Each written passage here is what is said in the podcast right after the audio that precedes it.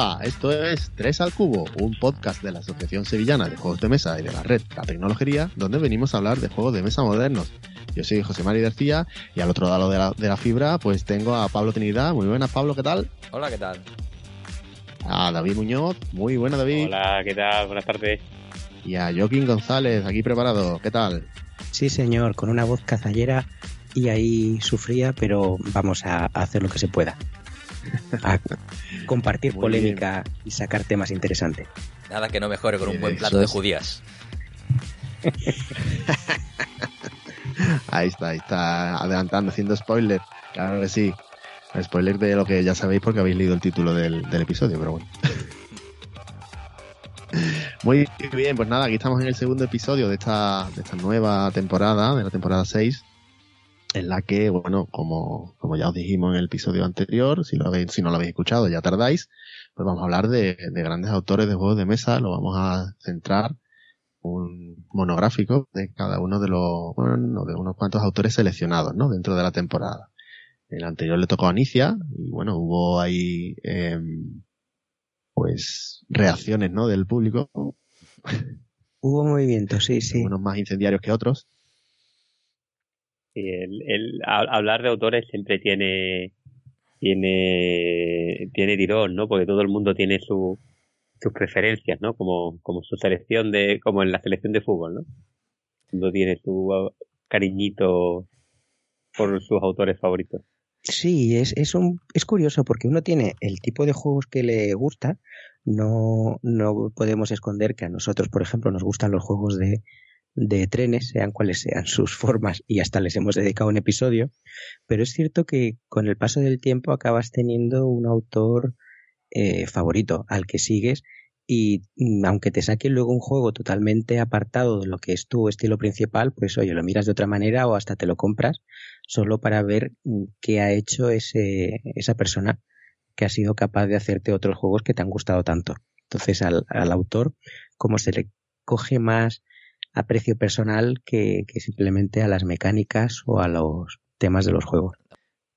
Pues sí, aquí evidentemente el tema de los, de los autores tiene su propio fandom y como todos sabemos, pues un hater compensa a siete personas que te aman, así que por eso pues necesitamos que, que los que nos quieren mucho pues nos den feedback positivo, cosa que no hacen ni siquiera en forma de, de esos vídeos incendiarios que tanto nos gustan, ¿verdad? Y que, y que bueno, que alguno eh, le sentó mal, lo cual significa que bien hecho está. Así que, José Marí, te- creo que tenemos que dar una dosis de recuerdo de que iba este concurso que tenemos montado. ¿no? Sí, sí, sí. Sí, sí, sí, efectivamente. Este, estamos en pleno concurso eh, en este inicio de temporada en el que os recordamos que eh, vamos a sortear eh, un eh, Studying Emerald, ¿no? Un estudio en Esmeralda del gran eh, Wallace, eh, rediseñado por, por Canino y por Fantastic Javi, ¿no? Y, y bueno, pues el, el sorteo pues no es un sorteo normal, no, no queremos que simplemente sortearlo entre, entre los eh, los oyentes que están en el Telegram, en el canal de Telegram, porque entonces sería una probabilidad demasiado alta de que le tocara a cada uno, y porque más de la mitad ya tiene su estudio en Emerald, sino que lo que queremos es que nos mandéis un vídeo en el que destrocéis de alguna forma pues algún juego de mesa, ¿no? Un juego de mesa que, lo tengáis ahí en, la estantería sin usar desde hace 15 años que todavía no hay forma de venderlo y que, ni siquiera se lo sacáis a vuestro cuñado, pues podéis aprovechar. Y por qué no, lo, le podéis, eh, lo podéis quemar, lo podéis destripar, meter en una Thermomix, eh, Enterrar, Lo que- ahogar. enterrarlo, ¿por qué no? Efectivamente, eh, eh, inundarlo, ¿no? Meterlo en un, en un un cubo, Eso es, si la destrucción del tirarlo al juego mar. Si la destrucción del juego es temática y acorde al, al tema o a la mecánica del, del juego, efectivamente os hará ganar más puntos para... Hombre, ¿y, y donarlo con maldad a, a tu querido cuñado? ¿Y grabar su cara? ¿Eso entra? Es que eso ahí entramos ya en el rincón del TikTok en el que empiezan los teatrillos y no tenemos prueba de que se haya destruido. Es decir, nosotros lo que queremos es eh, un poco primero el que te cueste algo el concurso, ¿no? Es una edición hecha con mucho cariño, con mucho cuidado, ha habido muchos ojos, y bueno, que siempre se cuela alguna errata, pues es una edición que se, que ha llevado muchas horas detrás. Entonces no queremos simplemente que por poner tu nombre en una lista tengas la opción de, encontrarte un juego eh, que se ha hecho con, con tanto esmero. Y luego el, eh, uno de los rediseñadores del juego pues tiene una opinión particular y piensa que efectivamente el, la afición de los juegos estamos dejándonos llevar en una deriva de acumular y de comprar por comprar pues un montón de novedades, títulos, cosas que no se necesitan simplemente porque están ahí porque nos dejamos llevar, ¿no? Entonces esta manera de destruir un juego es eh, una llamada a, hacernos pensar en que en el fondo estamos simplemente comprando un poco de cartón y plástico que en, sí no tienen más valor intrínseco que el, el tiempo, el buen rato o el, momento agradable que nos hacen pasar en solitario o con amigos. Entonces, lo vamos a compensar con otro juego que creemos que merece la pena, que va a hacerte pasar un buen rato, pero un poco con esa bajada a tierra de que, mira, no pasa nada si no te metes en un Kickstarter all in 200 euros porque nunca jamás en la vida va a volver a editarse. Que no pasa nada, que igual de bien te lo vas a pasar con el 90% de juegos que tienes en tu colección. Y ese 10% de juegos que tienes en tu colección, que efectivamente fue un gol que te colaron, en esa porquería, no te gusta, creías que ibas a poder jugarlo en eh, holandés porque es poco dependiente del idioma, pero resulta que nunca lo puedes sacar en holandés, ni lo puedes regalar a una escuela, ni a una librería, a una biblioteca, porque los niños no se van a acercar a un juego en, en holandés, por mucho que tú le digas que es la caña, teniendo otras opciones, claro, teniendo otras opciones de ocio más, más accesible, más asequible y más atrayentes, mm, la barrera de entrada es muy grande para que tú le regales esa roña de tu estantería que sabes que nunca más va a volver a ver mesa. Pues esa, quémala, quémala de una manera, destruyela de una manera imaginativa comparte el vídeo con, con nosotros y tendrás opción, pues eso digo, de ganar un Study in Emerald, un juego que el juego en sí es bueno, ha aguantado bien el paso del tiempo, que tiene un grupo acérrimo de, de, seguidores bastante, bastante ilusionados con él y que además está en una edición que no tiene nada que envidiar a lo que fue la edición original de Triflog.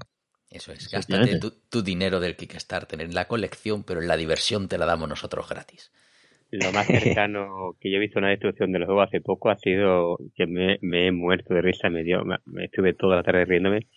Un mensaje en el canal de Telegram de venta de juegos en Sevilla, no sé si lo habéis llegado a ver, buenísimo, que dijo Fairy Tail, se regala Fairy Tail hoy.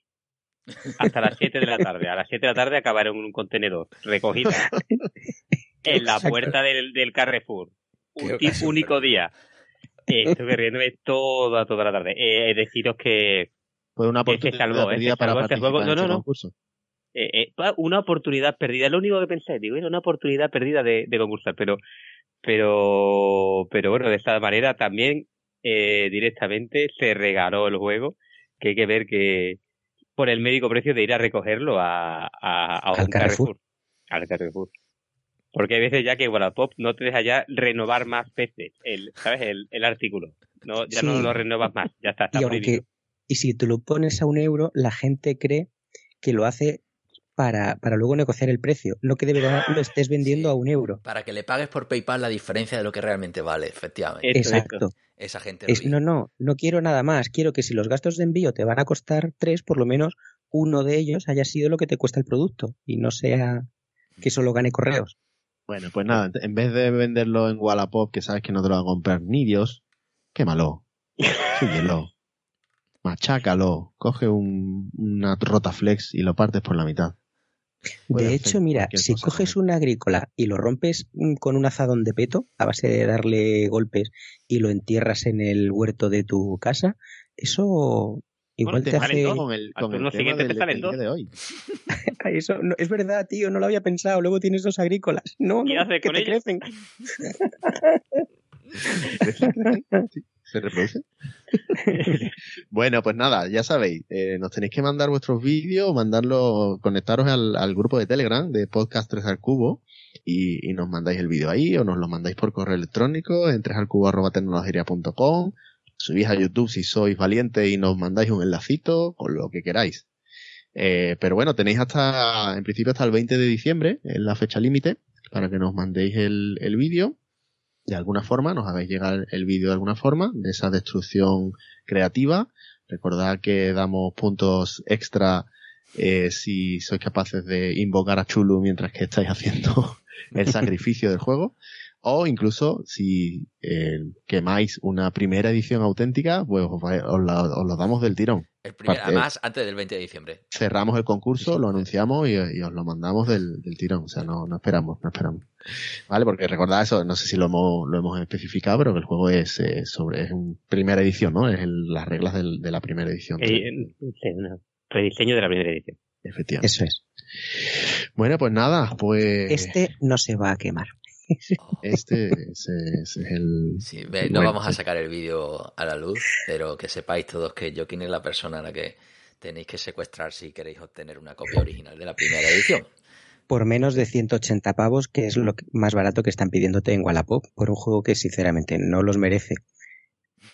Bueno, y, por cierto, ya por, por terminar. Eso, dejarlo para el programa de Wallace, dejarlo para el siguiente. Eso, eso es que digo que ya, que ya por terminar, eh, bueno, si, si creéis que aquí nos estamos tirando mucho el farol y de esto de quemar juego y demás, que si entráis en nuestro grupo de Telegram vais a poder ver un vídeo en directo grabado donde quemamos un juego nosotros, o sea que, que no quede por eso, ¿eh? Un por favor. no, o tres.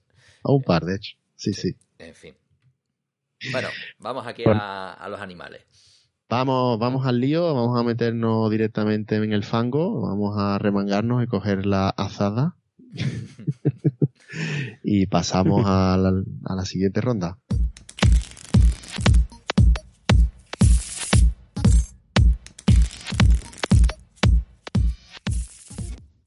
Bueno, pues como ya habéis podido intuir por los comentarios que hemos ido dejando en la ronda anterior, en el setup que hemos hecho, en el despliegue de este episodio, y porque seguramente hayáis leído el nombre del episodio, pues vamos a hablar hoy de Uwe Rosenberg.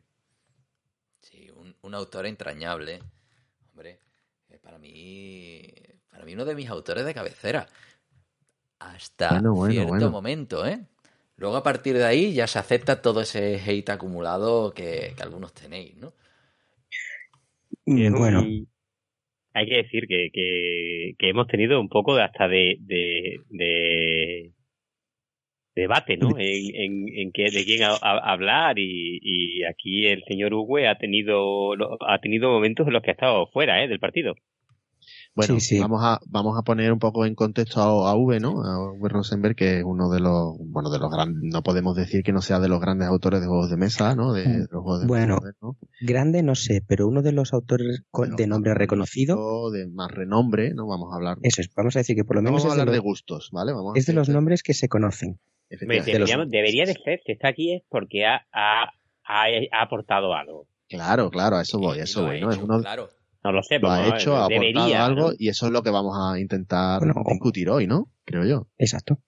Vale, entonces bueno, pues nada, Rosenberg, este hombre es un poco más joven que Inicia, con el que empezamos la temporada, eh, pero aún así ha hecho pues una cantidad de juegos también bastante considerable, ¿vale? sin llegar a, a los números de, de, de, pero sí que estamos hablando de 248 juegos no, no, no, no, Ahí, hay expansiones, hay muchas cosas, ¿no? Exacto. Yo te diría que hace uno por estación.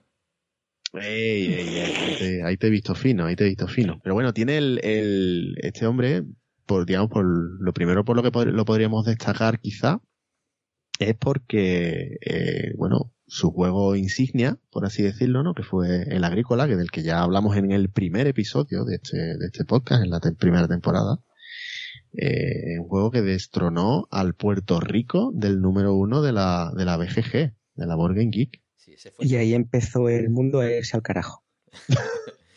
sí, Es verdad, es por eso por lo que ¿no? Eh, o sea, Agrícola eh, fue el juego que quitó a, Puerto Rico de la, del número uno, ¿no? Sí, sí, sí que fue Puerto Rico fue el primer número uno quizás, no sé si fue el primero, pero sí desde luego uno de los más longevos. Uno de los que estuvo mucho más, durante más tiempo efectivamente como número uno en la Board sí, además que en ese momento como que no había avisos de, cambio, no parecía que fuera a aparecer nada. Y, bueno, aparece, y, sí que fue una época en la que se innovó bastante en mecánicas y este y Agrícola pues fue un antes y un después, ¿no? En cuanto a, a la colocación de trabajadores, lo convirtió, digamos que convirtió algunas cosas en un estándar, creó, transformó el género de los Eurogames, que hasta entonces eran juegos más familiares, eh, esto era un engañabobos en cierta forma, porque el agrícola es un juego muy complejo, eh, muy duro, pero como tiene animalitos, tiene plantitas, tienes una, familia que puede tener niños, ¿no? Pues mm, los animales. Eh, pitufean entre ellos y sacan nuevos animalitos, ¿no? Es todo como super cookie, ¿no?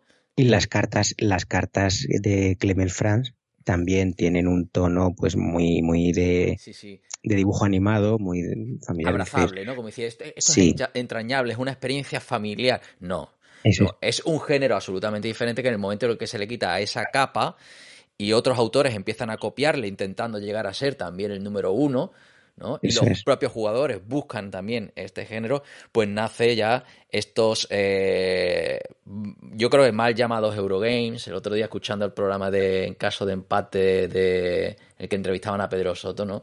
Pues hablaba de eso de, oye, que yo me he convertido en, no sé si lo decía algo así como Europussy, ¿no? esto de, no, dame los euros ligeritos, que lo otro yo creo que, que, que, que, lo otro es otro género diferente, ¿no? Y yo creo que a día de hoy seguimos manteniendo eso ese concepto de Eurogame como todo aquello que tenga madera, ¿no? Y, no. Y es un tercer género mm, que todavía creo que la comunidad no, ha separado.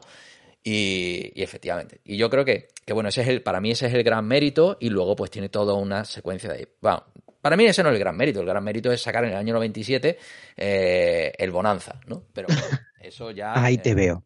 Ahí, ahí sí estoy contigo. Y ahí es cuando realmente este hombre empieza su, su carrera de, como diseñador de juegos, ¿no? Eh, porque bueno. Es su primer pelotazo, ¿no? sí, exacto. Además, un pelotazo que encaja muy bien en el sentido de que un juego de cartas, cuando había pocos juegos de cartas, ahora hay tropecientos mil, ¿no? Que fue un absoluto pelotazo y que le dio para eh, montar su propia editorial, que fue Lookout Games. Ah, sí. Este es fundador de Lookout. Claro. Vaya. Ostras. No, yo creía que simplemente era que Lookout le, editaba los, los juegos eh, serios cuando le dio por pasar de los juegos de caja pequeña que le editaba Amigo, que dices, dices que no había apenas juegos de cartas. Sí había, Amigo lleva un montón y hay un premio también, no sé si es holandés austriaco, que es el del al mejor juego de cartas. Pero lo que hizo Bonanza muy bien, y lo hemos hablado de manera informal entre nosotros y con todo el mundo que, que, con el que nos encontramos, pero no sé si lo hemos debatido en el, en el podcast. fue uno de los destacados de, ese episodio de Pequeños de Juegos, ¿no? eso es, eso es.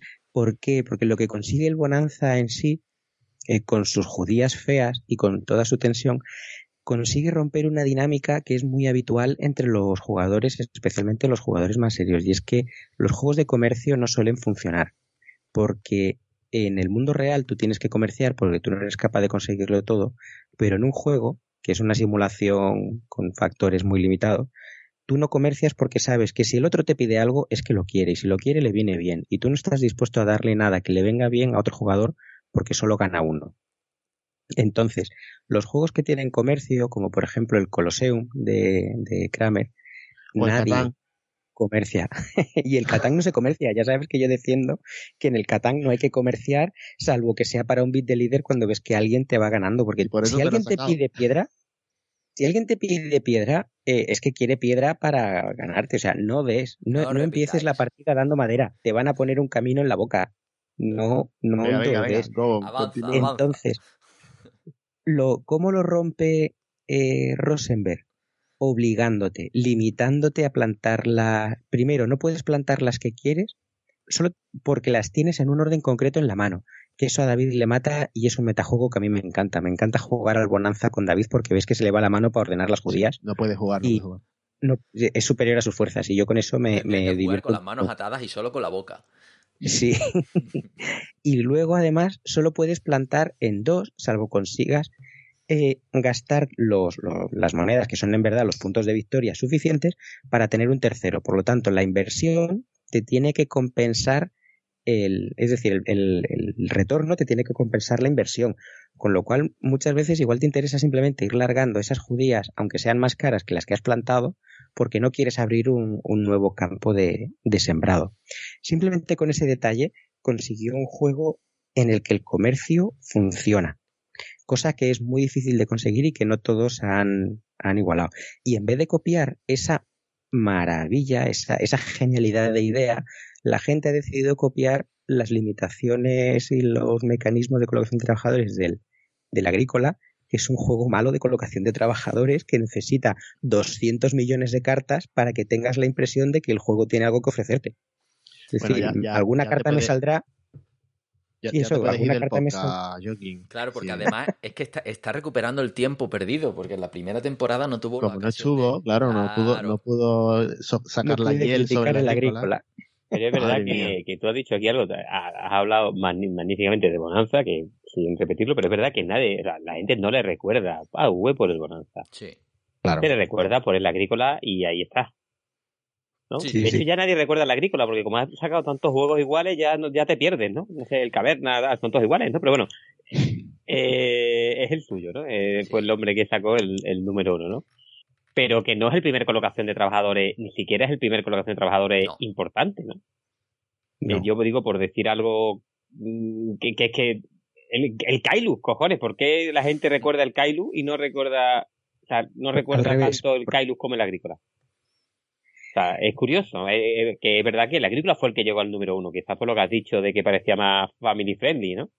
Pero bueno, el, ni siquiera crea, o sea, si decimos cuál es la, mecánica más característica, es curioso que digamos que a mejor colocación de trabajadores, que ahora hablaremos de alguna otra, pero colocación de trabajadores ni siquiera la inventa él. Ni siquiera. No, bueno, pero... Eh, no, no, no la inventa, pero digamos que, que, es una base muy fundamental de todos sus juegos, ¿no? De la, de la gran mayoría de sus juegos. Pero si tú dices, pero que tú lo dices, coño, está muy.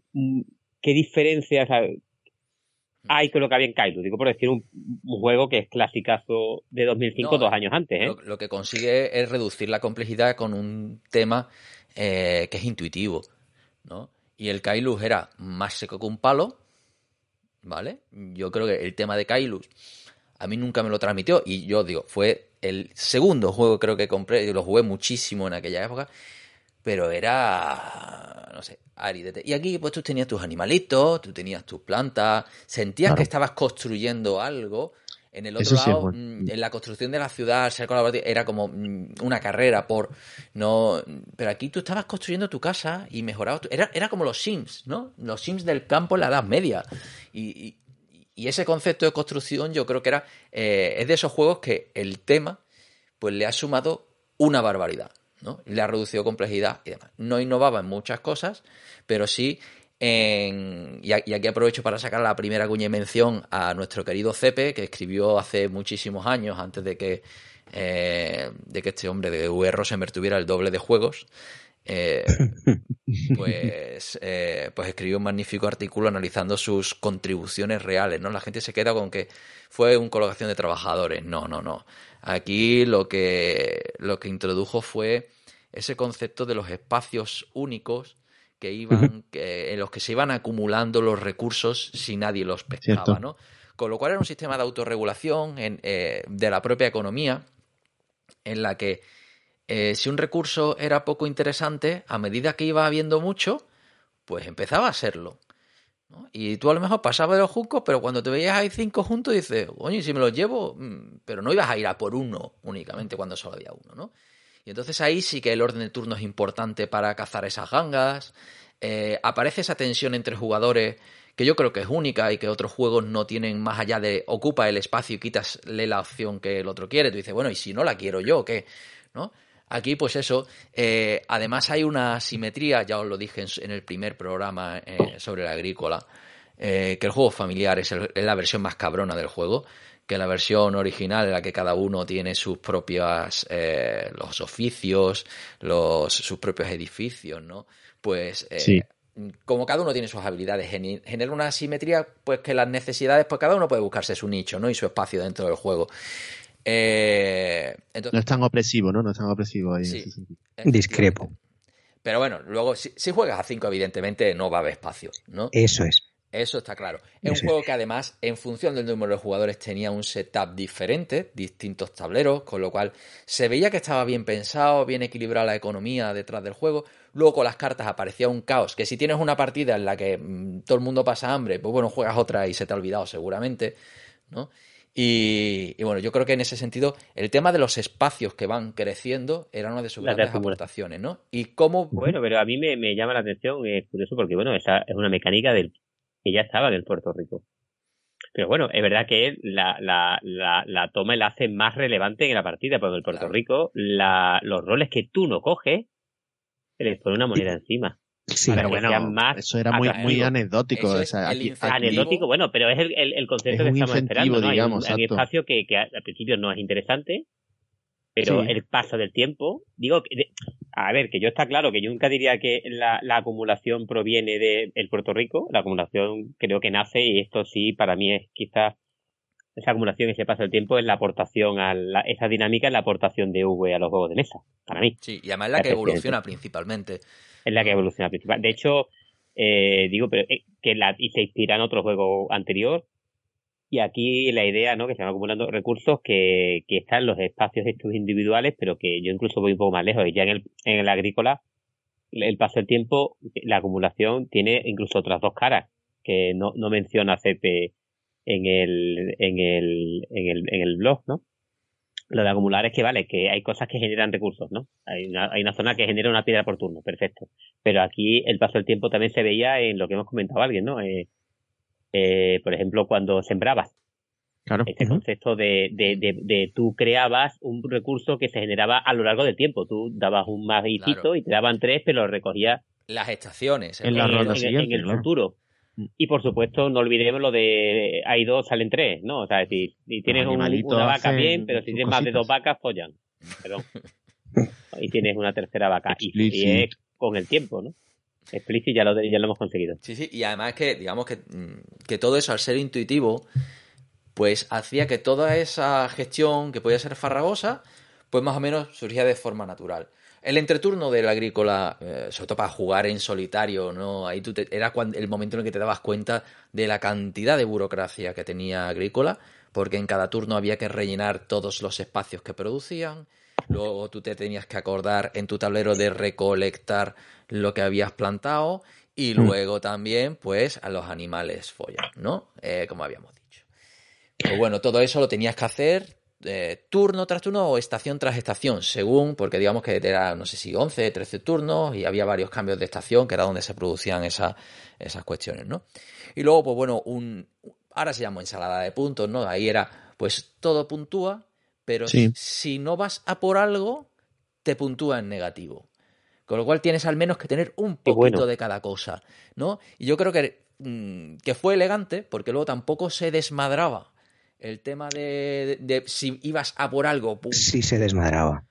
Sí se desmadraba. No era Es que me estoy mordiendo la lengua. Dices, dices, es un juego intuitivo, no es intuitivo para nada era un juego que te creaba una escasez artificial de colocación de trabajadores en la que el que iba mejor además no tenía aliciente ninguno para quitar su trabajador y te bloqueaba a ti.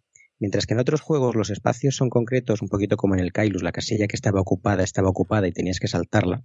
Aquí no, aquí yo estoy en mi casa, en mi fuego. Vale, yo quiero encender fuego en mi casa. No, no puedes. Vale, quiero reproducirme. No, no puedes, porque el otro jugador ya está en su dormitorio. Entonces, ¿yo qué puedo hacer? Nada te vas a la plaza a tocar música esperando que alguien te tire una moneda y has perdido tu turno. Como no has generado nada de ese recurso, ese turno vas a seguir yendo a la cola y no tienes manera de escapar. Es un juego que en vez de permitirte esa colocación de trabajadores móviles, como luego se arregló Stone Age, que puede ser más aburrido, más roto, puede tener su, su telecast television, pero si te mm, centra los espacios en los que estás, ocupados, sí te da opción luego de ocupar todos esos espacios y sí que te evita que alguien se quede atrincherado en ese espacio, porque era muy, muy fácil. Tú coges, te pones en una comida, eh, te reproduces, tienes un tío nuevo, pues el tío nuevo lo mandas a otro lado y no pasa nada por haber perdido uno en la cocina para evitar que el que está al lado haga cocinas. Y dices, pero ¿cómo que, ¿cómo que yo no puedo encender fuego en mi casa? No, porque no tienes un hogar. Vale, pues voy a comprarme una cocina. No, porque Menganito ha llegado antes y solo salen, creo que salían dos. Porque Pero, hay un ah, pero por eso- hogares Y no- en la- en el Y no tienes nada más. Pero no, no, un fabricante de hogares no, es que estamos hablando de cosas básicas. Entiendo que haya mejoras. Puerto Rico tenía acciones, decía, eh, tenía sitios, por ejemplo, se acababan las añilerías. Y efectivamente, el primero que llegaba se las llegaba.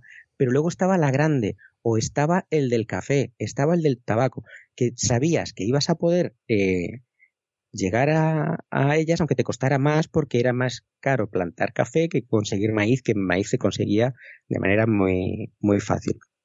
Agrícola no Estás hace predicando en el desierto, vale. Todo ha quedado claro que a ti Agri- no te Agrícola no hace en el ni desierto porque gesto es el número uno de la por arreglar eso. Pero Yo- luego, Déjame. además de esa mecánica que es antiintuitiva, que no tiene eh, ninguna, dices la puntuación. La puntuación sí que compensaba. Lo único que te tenías que limitar era a no tener nada que te contara en negativo, pero la puntuación era casi exponencial. Cuando tú eras el rey de los caballos, sacabas puntos ¿Pero de a qué dolor. caballos? ¿Pero a qué juego estás jugando? Que El estamos agrícola- hablando del agrícola, no a las expansiones agrícola- ni, el, ni el de dos jugadores. en El agrícola no tiene animales, el mío tiene eh, animales, yo aquí- tenía o- yo aquí- ovejas, vacas. Voy a ir a por la caja. La Para el tengo en el próximo fondo del episodio, no, no, no vayas por la caja.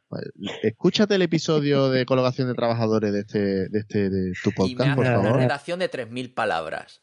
Eh, Me niego. El agrícola es un juego en el que el sistema de puntuación favorece al que tiene el un animal el monopolio. Simplemente con que tenga una mascota, o creo que era el, si el animal era muy barato te obligaba a tener dos, si era más caro como una vaca te obligaba a tener una para que no te puntuara negativo. Y el resto es rezar porque haya hueco y no te lo hayan quitado. Y, Pero si es que luego esos son los juegos de colocación de trabajadores. No, para nada. Los juegos de colocación de trabajadores, precisamente como com- está, es tan importante el orden de turno, tienen mecanismos, uno, para que el primero no esté claramente mejo- en mejor posición que los demás, o dos, para darle a los posteriores una ventaja adicional, generalmente en forma de monedas o de recursos que tengan más con los que comenzar. Y entonces, esa posición de los trabajadores, por ejemplo, un juego de colocación de trabajadores que es maravilloso, es el Vasco de Gama, en el que tienes cuatro acciones, tienes cuatro peones, sabes que vas a hacer las cuatro, pero lo que haces es pelear por el momento en el que la haces. Entonces, ese es un juego bien hecho. El agrícola no, el agrícola a Uwe Rosenberg le dio igual.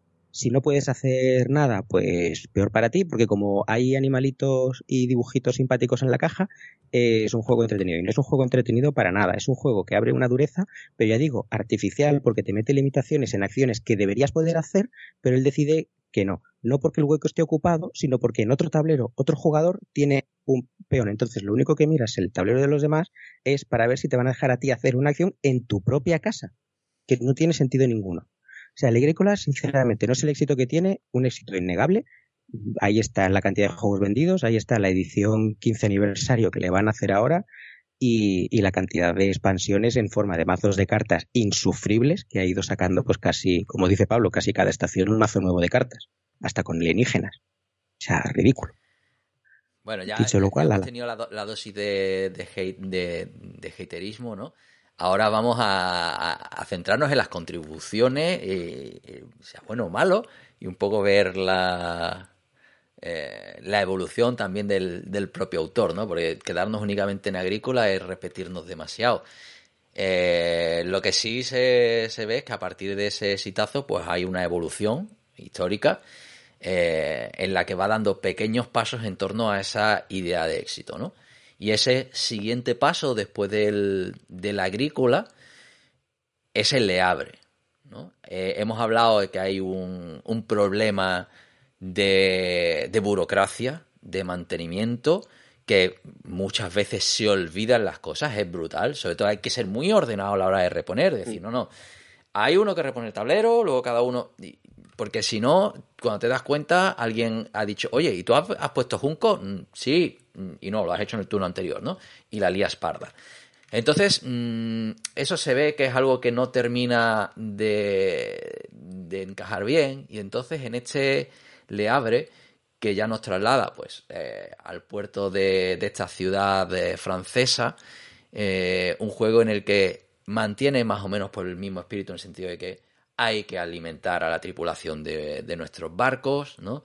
Y, pero bueno, añade, quita por un lado, pero pone por otro una cantidad de recursos brutal. ¿no? Aquí pone encima de la mesa una serie de recursos que son mejorables, que son fichitas, que le dan la vuelta y entonces pues ya es una ficha mejorada. Entonces tú puedes, pues si tienes una vaca, pues transformarlo en piel o en carne, ¿no?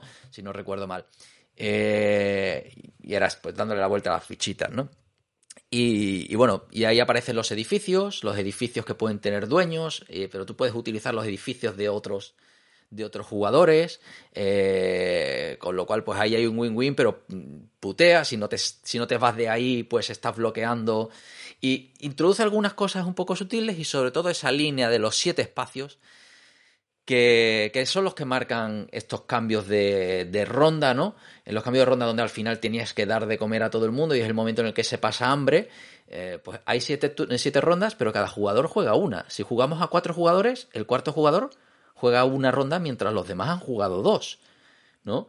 Y, bueno, ¿por qué siete? Porque es un número primo, evidentemente, y es lo que provoca que haya esa dispersión y que en una ronda tú tengas un turno, en otras dos, y que al final, después de no recuerdo cuántos turnos eran Larguísimo, el, juego, el juego completo era larguísimo. El juego, era largo, ¿no? Mm, muy largo. Después de ese número de rondas, pues más o menos todo se autoequilibraba y todo el mundo jugaba eh, lo mismo. No sé si eran 14 precisamente para que eh, todo el mundo jugara lo mismo. ¿no?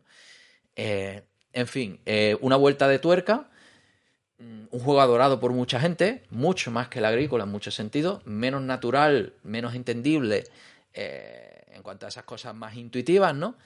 Pero, pero mejor diseñado. Sí, un juego más redondo pero que seguía teniendo pues toda esa burocracia, eh, montones de fichas por todos lados, ¿no? Eh, la burocracia era más pequeña. Sí, no aparece la burocracia entre turnos, pero sí que, oye, que es que hay una pechada de recursos. No, hay, hay una barbaridad. Es, es un juego más duro en el sentido de lo que estábamos acostumbrados a, euros duros. Dices que los euros, dijiste hace un momento que los euros eran familiares, no eran familiares, teníamos el Tigris, el Eufrates, pero había una línea muy clara, muy bien definida entre euros que te van a derretir el cerebro porque son de, pensar y euros más ligeros, ¿no? Más family, más lo que era un Spieler Jar de hace mucho tiempo, ¿no? Más sencillito. El Le Abre ya no es un juego familiar aunque conserve las ilustraciones y tal, es un juego difícil, tienes muchos recursos como tú dices. Tienes menos peones para colocarte tú. De hecho, me corrige del error David que lo juego más que yo, pero creo que solo tienes uno. Entonces, quedarte en una casa siempre en el mismo sitio tiene que ser porque tú le estés sacando mucho beneficio. Porque quedarte solo por el hecho de bloquear un edificio que le interesa a otro es muy arriesgado para ti porque vas a tener que pagar mucho y vas a tener que... Los, los barcos que te, que te compras son caros y llegar a comprarte un transatlántico sin mover tu, tu peón es difícil. Entonces es un juego que te puede entrar más o menos, le, entró a menos gente precisamente eso por la dureza, pero como juego yo considero que está mejor diseñado y que es lo que, lo que el agrícola tenía que haber sido, que el agrícola está un poco de tierra de nadie entre juego duro y juego familiar y no... Hmm. Sí, es un juego que engaña menos. En sí, sabes a, sabes a lo que va, ¿no? Claro. en cuanto te sacan los 8 millones de componentes, sabes que es duro. Sí, sí eso sí es verdad. Entonces yo creo que, que, ahí engañó, que, eso es bueno y es malo. Es decir, con lo otro, pues seguramente mucha gente hizo un esfuerzo superior al que eh, eh, a lo mejor estaría dispuesto a hacer por la temática, por el momento, ¿no? por el hype, eh, y entonces pues yo conseguí jugar una agrícola con mi mujer, cosa que no hubiera conseguido en la vida con un leabre. No, y el agrícola es muy bonito. Yo me compré la edición con animales que llegó en España de Homoludicus por, por encargo. Ahí vas a sacar el resquemor, venga. No, no, resquemor no digo, y es muy bonito. Es muy bonito jugar el agrícola con, con animales. Incluso lo, para los discos le sacaron pegatinas que podías poner encima con dibujos de los juncos encima de los discos blancos. Mm. Si te comprabas la edición barata, es cierto que jugabas con cubitos y discos y era menos llamativo. Pero rápidamente Lookout y todas las licenciatarias se dieron cuenta de que era un juego para sacar con, con animales y con, y con espigas de trigo. Y eso ha facilitado mucho que puedas sacar el agrícola a mesa. Le abre, aunque tú me saques sardinas y latas de sardinas, no lo vamos a poder sacar tan, tan alegremente ni de coña. El, para mí, le abre, eh, tiene un mucho más cerca del de los juegos modernos de entrada de puntos actuales. Un mm. poco para mí, un poco de los antecesores, antes de que llegara la juega italiana, de que naciera el viño, ya el Les era un chocho considerable. Tenía menos miniaciones, pero, la puntuación era mucho más eh, entendible también, más directa. Sí, bueno, no tenía tantas miniaciones como los minijuegos, como los juegos actuales, porque tenían menos minijuegos, pero tenía una complejidad de hoja Excel de transformación constante de, recursos en otros recursos con otros recursos, que era una, un encadenamiento que, de optimización en Excel, que es lo que ahora mismo muchos juegos son, que bueno, que nacen aquí. Para mí quizás no, no, no está tan claro mm, no se recuerda tanto por el lejable, porque yo creo que la agrícola tuvo mucho más impacto, pero pero sí que es verdad que este hombre nace eh, eh, eh, eh punto y aparte los juegos.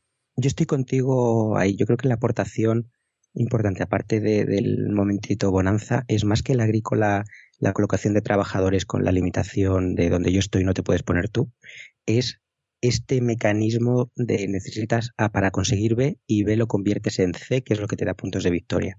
Entonces creo que verdaderamente más que evitar la cerda con su viños, es Uwe Rosenberg el que crea esta escuela nueva de Eurogames en la que tienes que trabajar a, varios turnos vista y tienes que trabajar, pues eso, con una Excel para saber cuánto te está costando conseguir algo ahora y cuánto te puede costar conseguirlo después. Y es, yo creo que ahí es el, padre de la corriente mayoritaria ahora de los juegos tipo euro. Sí, bueno, no, no solo eso, sino quizás no es que cuánto te puede costar después, es si, si me espero un turno más, le voy a sacar quizás más beneficio. También, ¿no? Sí. un poco.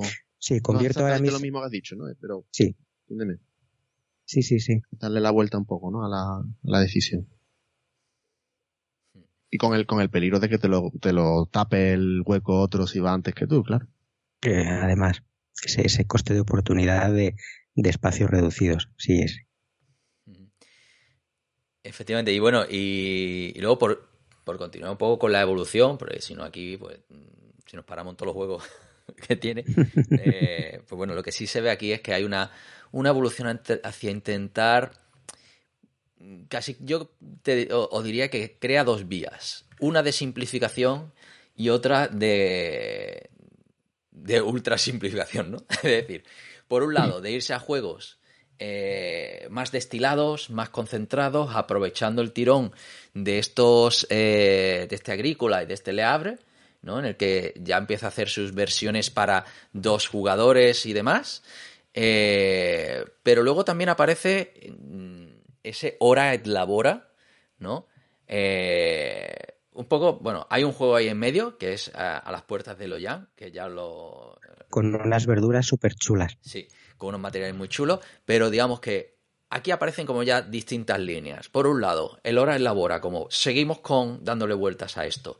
Y esa burocracia, esos recursos, esa generación de recursos que decimos que sigue siendo espesa, la vamos a simplificar. Y aquí es cuando por primera vez aparece el rondel, ¿no? Ese, esa rueda donde, donde se marcan los recursos comunes, ¿no?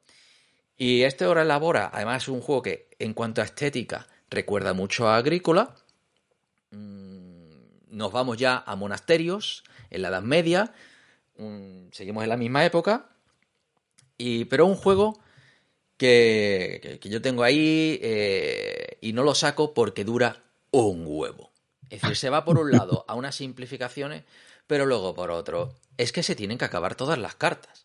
Con lo cual, mm, las partidas se empiezan a parecer más unas a otras, pero hace que los juegos, además, en una versión a dos jugadores, tiene distintas duraciones y demás, pero un juego que para mi gusto se le fue la mano. Es un juego que, que yo lo he disfrutado mucho jugando mientras están jugando, esta, pero luego llega un momento y lo dices, ¿y esto cuando acaba? ¿Sabes? De como, ya he tenido suficiente. Y, y para mí es un, un diseño fallido en ese sentido, ¿no? Que a quien le guste el estilo, pues le dio más pero no, yo creo que no terminó de cuajar en el público por esa eh, eh, por ese exceso de duración, ¿no? Y venía mm, en esa época, pues de, de otras dos alternativas un poquito, tres alternativas un poco más simples, ¿no? Estamos hablando de una ventana de tres años, una que es eh, a las puertas de, de Loyan, ¿no?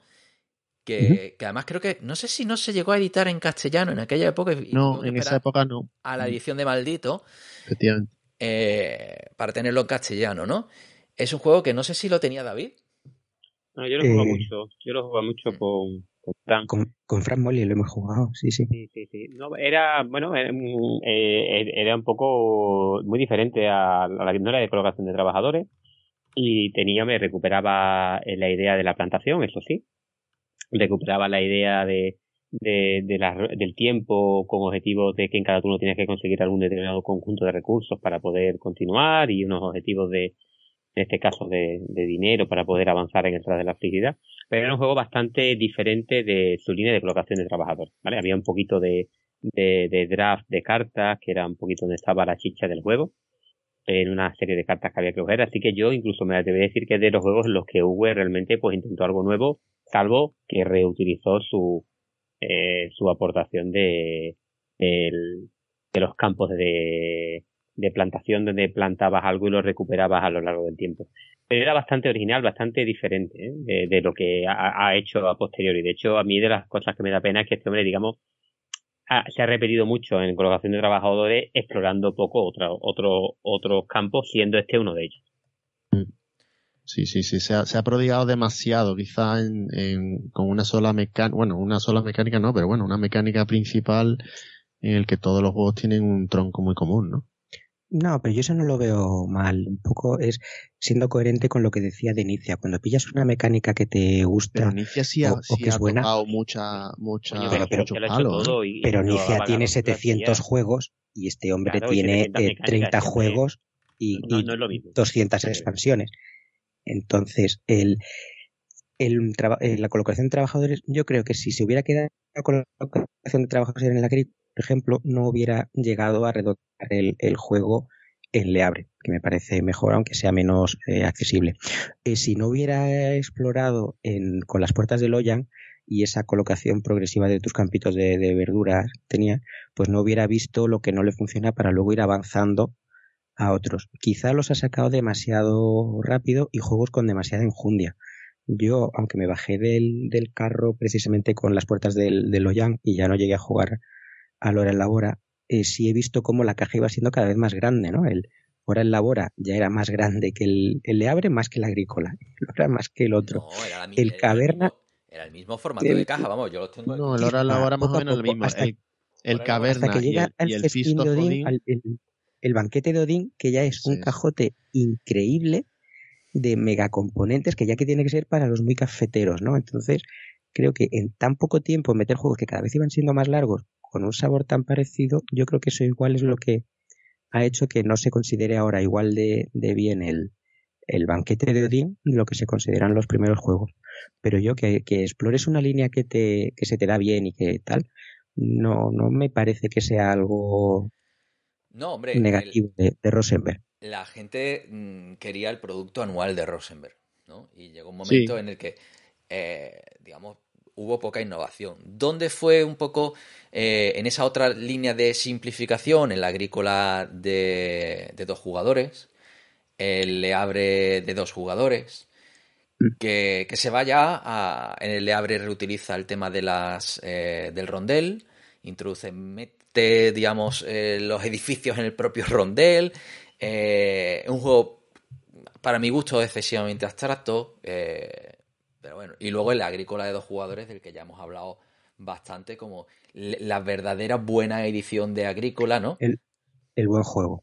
Yo no sé por qué se llama, creo que es meramente de marketing, mm. porque en verdad no, se parece en nada al, al juego original, más que tienes animalitos. Pero está muy Yo creo que, que Rosenberg brilla cuando hace juegos pequeños.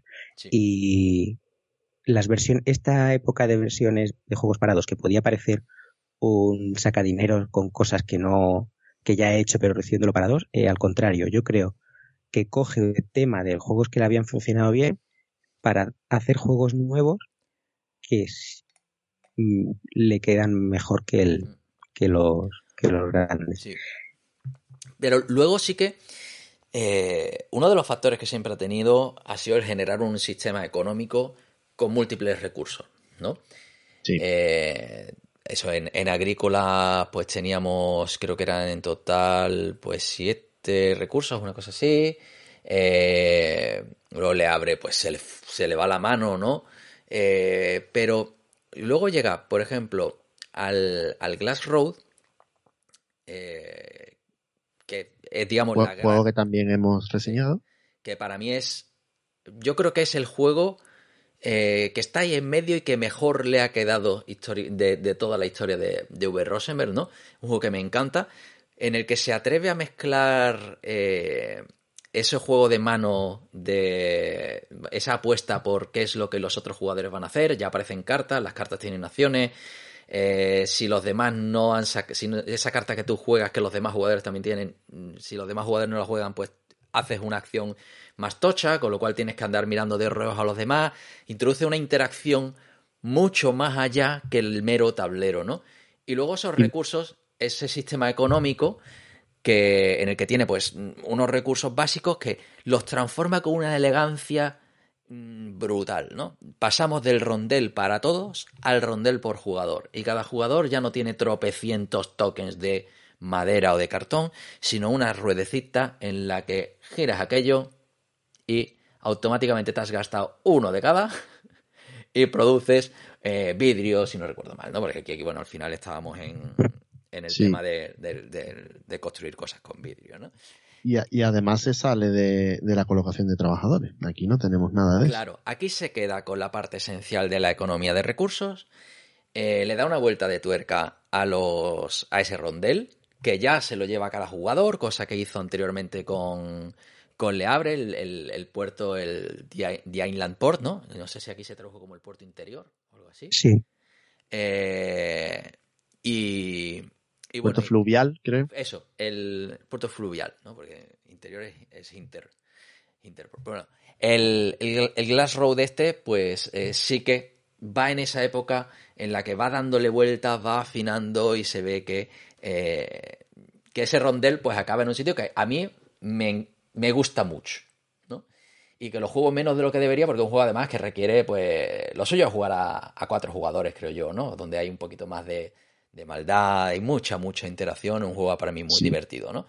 Y que, y que, al final es sencillo, pero tiene un montón de edificios, eh, que bueno, que al final, pues, como son comunes, pues eh, todo el mundo los lee, de esto ya hablamos en el largo y tendido sobre Agrícola en el primer número, en el primer podcast, y, y tal, ¿no? Pero yo creo que el principal problema de este juego fue que coincidió con, con Caverna ese intento de simplificar la maldad de Agrícola. De, fundamentalmente para mí el Caverna, un juego que me resultó muy olvidable, que surgió en la época esta del... Ay, ¿cómo se llama este juego que, tanto se ha jugado? De los maguitos, que bueno, los magos no, el... Ars Magica. No. no, perdón, Ars Magica es el de rol. El... El... Terra Mística. Terra Mística, eso. Menos mal que me ha salvado. Eh, me recuerda, en cierta forma, es ese momento en el que la gente quería cosas densas, ¿no? Y entonces dice, vamos a darle a esta gente su droga. Pero ese momento no ha cambiado. No, no, la gente sigue con eso, ¿no? Ah, vale, vale, perdona, estaba que estamos en otro, en otro mundo. Claro, y, pero este caverna lo que hace es quitarle la, la maldad del agrícola, de esa tensión por el hambre, fundamentalmente con un recurso compartido o, o un recurso comodín, ¿no? Y bueno, pues como muchas veces me habría escuchado, si a una serpiente le quita el veneno, lo que te queda es un cinturón, ¿no? para mí, pues, pues este es el cinturón de, de agrícola, ¿no?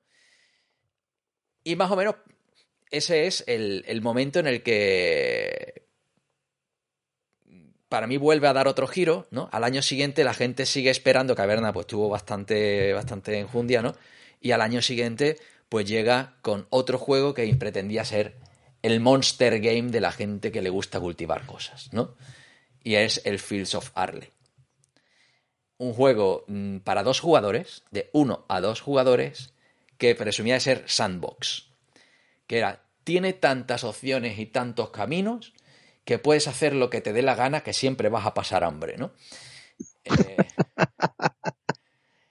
y, siempre te va a quedar la duda de qué hubieras hecho. Mm, y sobre todo, si juegas solo, tienes una tendencia al backtrack, ¿no? A, volver sobre tus pasos para ver dónde hubieras llegado haciendo otras cosas. Eh, pero bueno, yo creo que es un juego que, luego lo reeditaron hace un par de años, si no recuerdo mal, hace tres o cuatro años, que le sacaron una, expansión ya para introducir un tercer jugador. Era de uno, dos o tres jugadores, ¿no? Eh, un juego es realmente denso, pero ese 2014 no se le va a recordar por el filsofarle. No, no. Se le va a recordar por la gran maravilla que hizo en su momento, que fue Patchwork. Juegaco. Juegaco. Juegaco. Juego que, que además coincidió con otra alineación astral y no tiene nada que ver con que Zapatero y Obama coincidieran en el mismo eh, tiempo. Esto es aún mejor, ¿no? Y es que fue el primer juego que sacó Maldito Games. Así que, que bueno, que, Totalmente. que gracias al enorme éxito de, y, y, al buen ojo que tuvo aquí Álamo, pues tenemos una editorial española dispuesta a darnos droga a todos los jugones, ¿no? Sí, señor.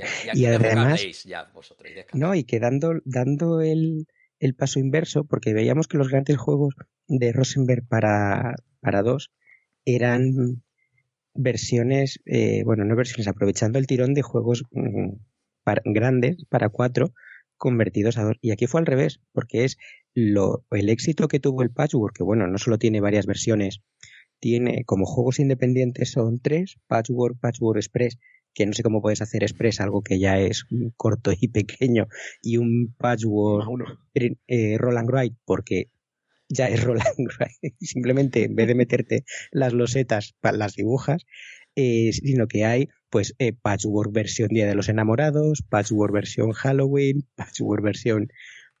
Y, luego quitando esas versiones propias, explotó el, el tema y la mecánica con otra trilogía de juegos, que son el Cottage Garden, el Indian Summer y el Spring Meadow, que son juegos en los que tienes igual la, la lucha por las por las fichas, ¿no? Por los parterres con formas concretas que los vas poniendo y vas tratando de completar tu, tu puzzle personal. Y, creo que yo a partir de, de Patchwork me reconcilié después de esta época oscura con Rosenberg y es cuando redescubrí el Animales en la, en la granja. Me parece que, que ahí cuando se o decidió dejar de llevarse o de, por la, la exigencia de juegos cada vez más duros o simplemente tuvo esa oportunidad porque fuera un encargo o yo qué sé, por lo que se le cruzó, pero me parece ahí que volvió a, brillar el Rosenberg capaz de hacer cosas buenas en vez de tratar de seguir haciendo girar una rueda que como tú has dicho, pues bueno, daba para lo que daba. Pues sí, la verdad que, que, ahí es cuando crea esa, esa línea, que ya tú la has resumido, que yo creo que, que no hace falta ni que entremos más allá, porque eh, yo creo que el 2014 para mí fue el último año de, de V. Rosenberg. Así lo digo. A partir que, eso, de aquí... que eso fue hace 8 años, ¿eh? Eso, eh. Bueno, Hay oye, mucho juego desde hace 12 años. Que desde... bueno, ha seguido por Perdón, desde hace 8 años. Eh. Publica 3, 4, como había dicho, un juego de prestación, 4 juegos al año durante sí, los sí. últimos 3 o 4 años, ¿eh? Y no, y, no, me, y... no, he jugado a ninguno. Y ninguno bueno. Yo no conozco ninguno de los juegos de los últimos cuatro años de V. No, a ver, de, decirlo de otra manera, ningún juego de los últimos años de Rosenberg os ha llamado la atención lo suficiente como para meteros en, en él. Ya digo, yo hasta 2018, que es cuando hizo el, el Spring Meadow, que lo, lo, tengo. Yo tengo la trilogía de, de Rosenberg. Para, para no ser uno de mis autores favoritos y gustarme solo unos pocos juegos, tengo, tengo bastantes de, de él y entre ellos esta trilogía de las losetas y por supuesto Password y Password Express. Eh, pero luego tiene cosas que han sido bastante conocidas o que han dado, han dado nombre. Por ejemplo, el Nova Luna es un juego que sacó en colaboración con el autor holandés Corne van Murse, conocido por ser el jefe de la editorial Quali, entre ellos de otros juegos que hemos hablado aquí, como el Ozole mío, tanto el día de las portadas horribles con esos animales, como el día de los juegos de subasta, bueno, se mencionó como un accessit, creo. Y, y ha sacado también el New York Zoo con una estética que fue heredada después, eh, aunque no comparte mecánica, pero sí eh, recuerda muchísimo a lo que después eh, ha sido el éxito del, del Ark Nova. Sea, ya ha dado pie ahí a una de esas eh, sagas en, no oficiales de juegos que se, que se parecen entre sí porque tienen temas parecidos, aunque las mecánicas no sean las, las mismas. el Hallertau también es otro juego en el que vuelves a, a sembrar en un pueblo pequeño. También ha tenido cierto tirón, aunque no llegue a ser comparable a lo que fueron los, los juegos primeros de, colocación de trabajadores y plantar granjas. Y este mismo año, el, el, a mí me llama la atención, pero bueno, porque ya sabéis que yo tengo un problema importante con todos los juegos que tienen Mipels o Animipels en alguna manera, que es el Atigua. Que si no me lo he comprado todavía es porque el dibujo del murciélago de la fruta de la portada es tan horrorosamente feo que me, me echa para atrás, pero luego miras fotos del juego y ves los mipels de murciélago, ves lo que parecen cabras o así, ves los dibujitos y efectivamente es un juego que en mi casa entraría entraría bastante bien y que no descarto que caiga en una de esas compras impulsivas por, por llegar a gastos de envío gratis o, por conseguir descuentos adicionales por volumen de compras. No, hombre, el, el único que me está que me ha llamado el, el framework, ¿no? que sí que, pero bueno, es un juego de los duros y demás, pero bueno, realmente en esta época, el, ¿cuál fue? El, el Hall, que yo creo que no lo hizo, ese era el que tenía tanto texto que, que, que, que era imposible de, de, jugarlo, ¿no? Hubo uno que prácticamente no tenía ilustraciones, creo que fue el Rayhall, ¿no? Eh, pues no lo sé porque el, el no lo... O el, o el Hallerta, uno de los dos, que yo cuando lo estuve viendo, madre mía, qué pecha de texto, ¿no? Y, y, que le faltaba diseño. Era como esa sensación de que tenía que llegar todos los años con, con su full AS, ¿no? Y, y, a mí me dio esa sensación de juego incompleto, ¿no? Y al final es como mmm, el, el, artista explotado, ¿no? Que, que, se vuelve comercial y deja de hacer los discos que hacía cuando era indie, ¿no? Y, y yo creo que ese, eso es lo que a mí me gustaría que se recuperara, ¿no? Y, y bueno, en todo este camino, mmm, ahí nos hemos dejado una de esas joyitas, ¿no? Que es el, en la época anterior a la agrícola, que era el Mamma Mía, que no sé si hemos hablado de él. No, lo hemos pasado como otro. Yeah, yeah. Yo lo tenía reservado para el momento ese de destacar. Digo, yo hablo de, del que menos hayamos hablado y tenía el Mamma Mía en la, Ah, vale, vale. En la reserva. Ya, pues lo, luego lo hablamos, luego hablamos. Vale, vale. Es que como has, has soltado del Sole mío, eh, digo, bueno, sí, ahí sí. están Es que ese... el Sole mío es otro juego también, eh, no, bueno, no el Ozu, sino Osole directamente, como la, la canción veneciana. Es, es otro juego también que puedes mezclar, o sea, no es propiamente una expansión, son dos juegos independientes, pero si los mezclas tienes muchas más cartas. Sí, sí. Hmm. Efectivamente, estoy, estoy buscando aquí lo del, New Force. Yo estoy buscando. texto, por Dios. En fin. Pues a mí no me parece viendo las fotos en, en BGG tanto texto del, pues... del Rayhall. Vamos, no, de, del Rayhall no, del News, del Newsfjord. Newsford. Ah, Newsfjord. Vale, vale. No, no, vale. no, Estaba diciendo no. Rayhall, vale, vale. Eso, Ábrelo es que digo, y, y, y seguro que alguno de nuestros oyentes nos, nos corrige porque ni el Rayhall ni el Hallertau tienen tanto texto como, como tú estabas diciendo entonces. El Newsfjord y, este, sí. es, este es el, el, juego que hubiera diseñado con su Times New Roman Wallace, ¿vale? en fin, pero no lo que esperaba yo de, de alguien de, de, de, la talla de V, ¿no? En fin, yo creo que más bueno. o menos con. Yo me he quedado a gusto con la parte de, de la historia, aunque me haya saltado una, una, barbaridad. Por cierto, antes comentaste, hablando del Bonanza, eh, Joaquín, que había un, un, premio de juegos de cartas, y ese fue sí. el que le dieron al, al Moiterer, si no recuerdo sí. mal, que es, eh, de la editorial Fairplay, ¿vale? Sí. Que se llamaba, bueno, el, el Bestes Kartenspiel. Ese. Y que, es que lo tengo, lo tengo aquí, hoy, hoy me, lo, me, lo, había llevado en la cajita del Meuterer y le he echado mano ¿no? Porque, bueno, era el, el, concurso de diseño que tenía esta, este editorial y, y bueno, la ah. que en esa época surgieron grandes joyas en torno a los juegos. Sí, sí.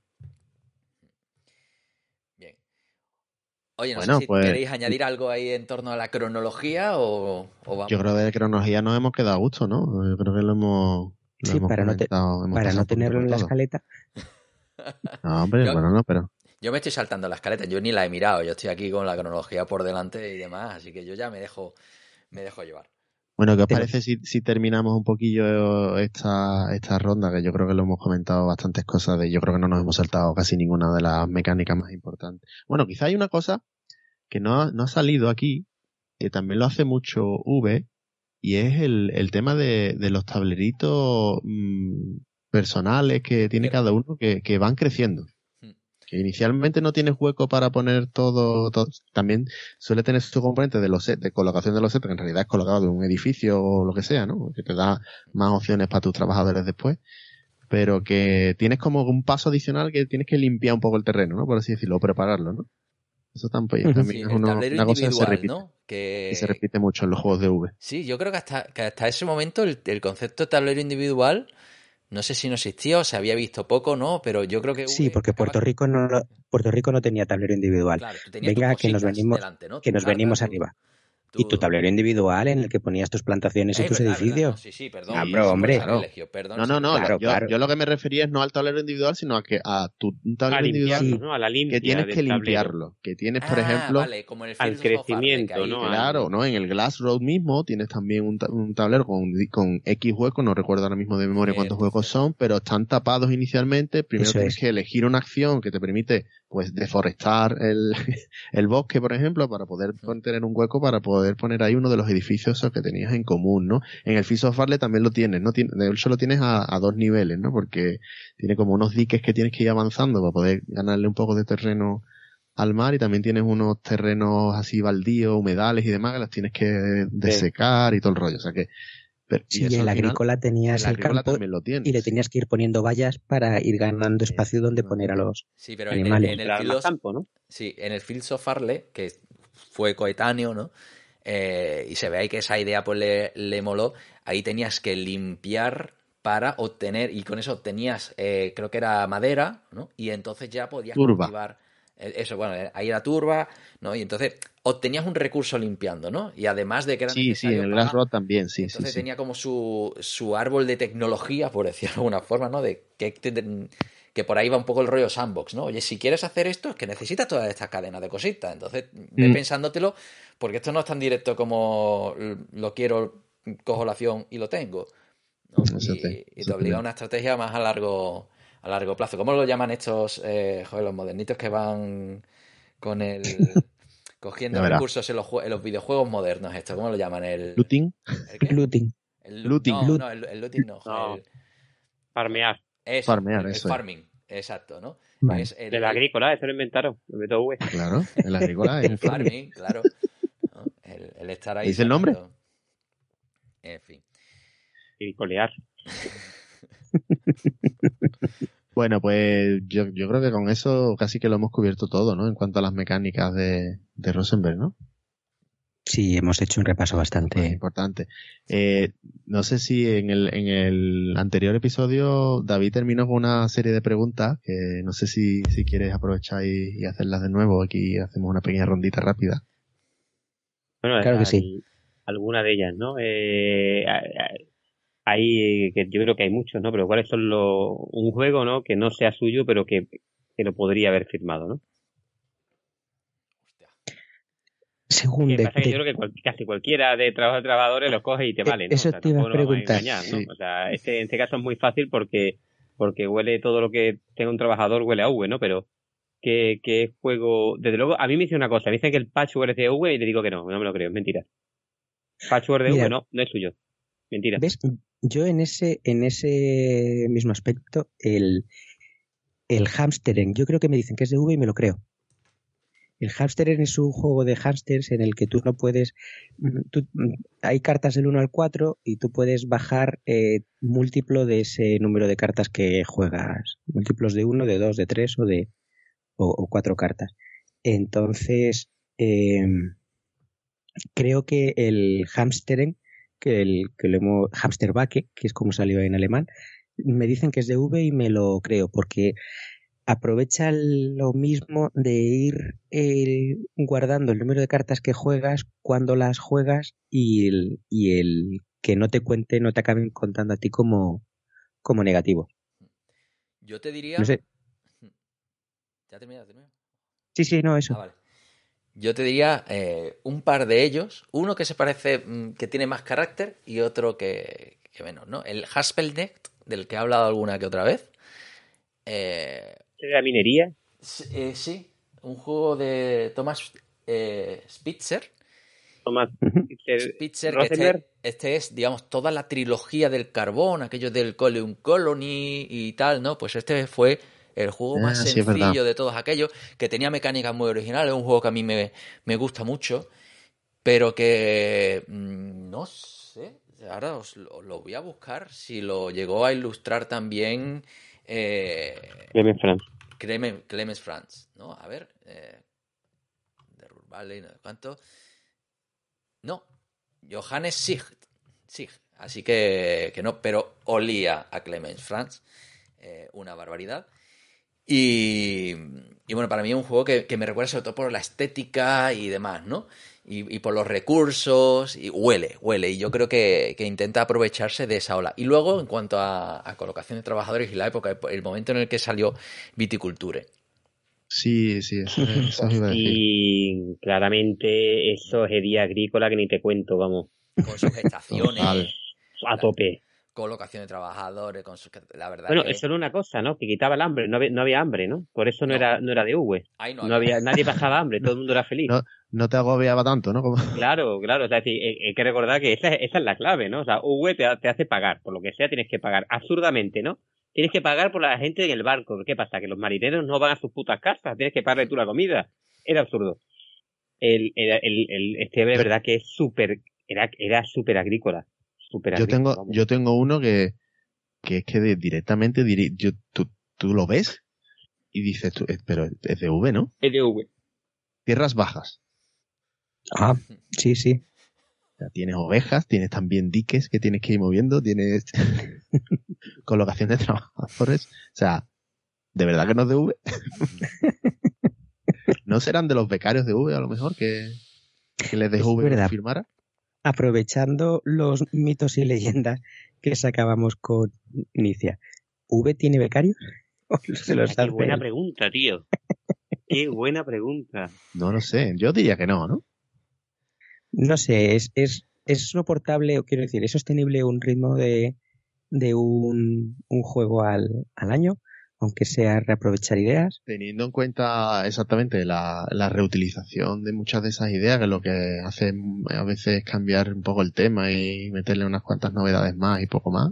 Sí, pero luego saca, entre medio de juego y juego grande, te está sacando 30 expansiones de cartas para los juegos que ya, que ya tiene. La- Pero las la- expansiones salen solas, sí esas puede expansiones un- ¿no? Oye, un fin de semana lo hace. La de las expansiones, el, el Bonanza tiene a sus eh, propios autores de expansiones también. Sí, son gente, a lo mejor gente que colabora, ¿no? Por eso digo, a lo mejor los de los del Tierras Bajas eran becarios de V que al final Sí, el nombre ellos. No sé si fue de la época de Lookout, antes de que lo compraras Modé. De hecho, es de Foy- Feuerland, creo, me parece, el, Sí. el Pues, Tierras Bajas también, sí. pues para mí el Tierras Bajas es como si hubieran zumbado una agrícola y el Isla de Sky, ¿sabes? Totalmente. ¿Qué sale en Tierras Bajas, no? La verdad es que si lo pensáis, esto, esto es nota de que Vertente ha creado escuelas. Claro, Sí. claro, sí, sí, totalmente, Hay una estética, hay una... Eso, eso es innegable. hay, no sé, hay un aura que, que al final ha, ha contagiado a toda la industria, ¿no? Y al final sí que Es- tenemos juegos que, yo creo que al final, evidentemente, todos los autores tienden a homenajear, ¿no? Igual que hizo ese Hiroko 25, ¿no? Eh, a, Bueno. a otros autores, ¿no? El, ahora mismo que estaba viendo, pues el Isla de Sky, pues no deja de ser, es que si un carcasón lo mezclamos con el, el Glenmore, ¿vale? Y al final to- todos huelen a, algo, ¿no? La gente, en los diseñadores no dejan de estar en busca de- Yo creo que con el primer juego todos los diseñadores están en busca del santo grial, ¿no? Y hasta que se convierten en profesionales y, y van explorando otras cosas, pasa un, un tiempo, ¿no? Y muchos de los juegos de un solo autor, o, las óperas primas de muchos de los autores, es que huelen a, otros. Eso lo tengo clarísimo. Además que si pertenecen a editoriales, si tú te vas a Lookout con un juego euro que va, que es mm, Agricola Style, pues y lo va a desarrollar o va a estar ahí detrás eh, V. Rosenberg, pues es lógico que acabe oliendo a V. Rosenberg, igual que Pampero va a oler a, a la cerda. Un, un segundo, me, me vais a, a perdonar el inciso, que estoy de acuerdo contigo en la apreciación del, del pampero, pero es que por reforzar tu argumento con el Feuerland, leo la editorial fundada en 2012 por Frank Gire y V. Rosenberg. Pues de compañeros de ¿no? clase desde Geografía 101, que luego siguen siendo amigos. Y dice que Fuegoland tiene dos líneas de juegos. La primera para juegos avanzados, que incluye Terra Mística, Ark Nova y también El Banquete de Odín. Y luego la línea para juegos más familiares, como por ejemplo el New York Zoo. Y ahora me sorprendo yo de que comparta aspecto gráfico con el Ark Nova, la editorial en la que V. Rosenberg publica sus juegos desde que Lookout fue comprado por, por Asmodee. Pues es que- eh, esto Ahí lo es un- tienes. vamos, esto claramente es un oligopolio, ¿vale? Y aquí jugamos todos a lo que le sale de los mismísimos AV. ya Efectivamente, el. Lowlands. Aunque, aunque Nicia se lleva la mala fama, realmente V es el que mueve los hilos. Sí, sí, Lowlands es, se parece a un juego de V porque está V en la sombra. De, de hecho, está por ver que no se ha sacado con seudónimo. Teresa al cubo destapa la trama oculta de los juegos de mesa modernos. Terrorífico testimonio. Qué bueno, qué bueno. Y En fin. Bueno, y, y antes de, de- Yo creo que casi antes de pasar ¿no? a la siguiente ronda, lo último que podíamos hablar aquí es cuáles de los juegos de V meteríamos en la pira. Buah. Yo, yo ya he dicho, el- el- el- si- sin haberlo jugado el News for ese, es un insulto a la gente que no quiere leerse reglas. Dice, ¿no quieres re- leerte reglas? Pues ya te leerás las putas cartas que están aquí encima, ¿sabes? No te preocupes, puedes jugar sin leer las reglas, pero te las vas a leer todas aquí en lo alto, ¿sabes? Mm, no, vamos a ver. No, es como tener que empollarte un mazo de Magic. Solo que no hay Ostras, cuatro sí, cartas repetidas. A la mierda. No, pero bueno, ahí voy a hacer de, de hater de, de eso, de, del que no ha jugado a un juego, ¿no? Pero, pero sí que a mí, por ejemplo, eso, el, el Fields of Arle es un juego que me hubiera gustado que me gustara, pero me reventó la cabeza, ¿no? Yo, yo creo que, que más que un juego te diría la línea. Llega un momento en el que hay juegos de V que sobrepasan una línea de complejidad innecesaria. Y ahí entran muchos. ¿no? Y yo creo que eso es lo que le ha... Para mí, lo ha matado desde 2014. No voy a engañar. No voy a engañar. Desde que V dijo que no se podían barajar las cartas del Bonanza, le odio con toda mi alma. Claro que sí, no esperaba menos. Prenderle fuego a todos vuestros Bonanzas. Y, a- y que, que si juntas el Bonanza y todas sus expansiones, tienes ahí una pira Ostras, para te pasar mantiene- todo el invierno. ¿eh? Pues, Sí, sí, sí. Además que todo el mundo sabe que al Bonanza hay que jugarlo con la expansión, el- la que salió, además salió en el mismo año prácticamente, y con los setups que vienen en la expansión de siete jugadores, que te dicen las cartitas que tienes que meter. Ya Ni está. idea, yo esa expansión no la tengo. Yo el, el agrícola, eh, perdón, el bonanza es el básico. Sí, No, bueno, la verdad que... Caja de lata.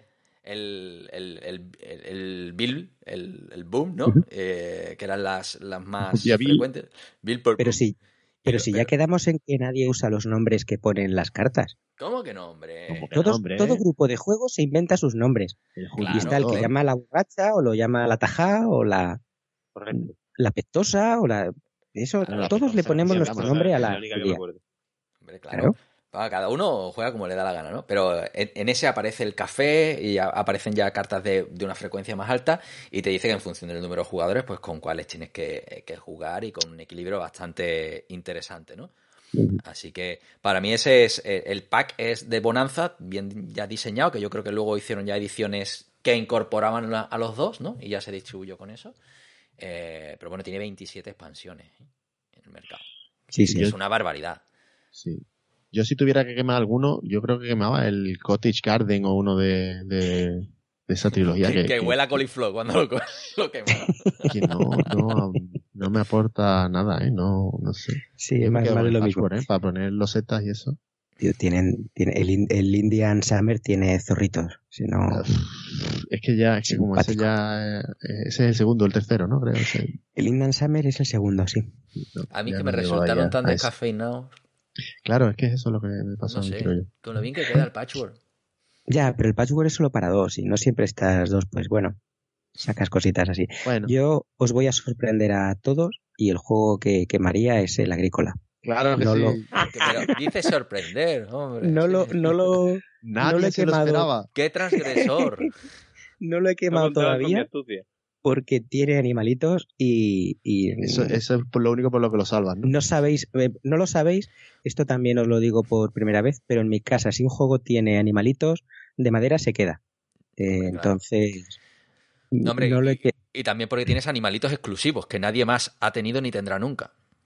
Me estoy siendo educado sé que hay oyentes que estaban esperándome decir esa frase y no lo voy a decir porque he crecido como persona. Me he dado cuenta de que no tiene sentido vivir con rencores del pasado y he prometido no volver a dejarme engañar. Si los políticos mienten cuando les da la gana y, y hay hemeroteca, lo ponen y, se les resbala, pues deja que haya editores iguales también. Por eso.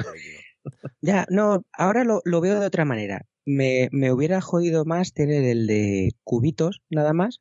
Porque entonces sí que no tendría motivo para no quemarlo.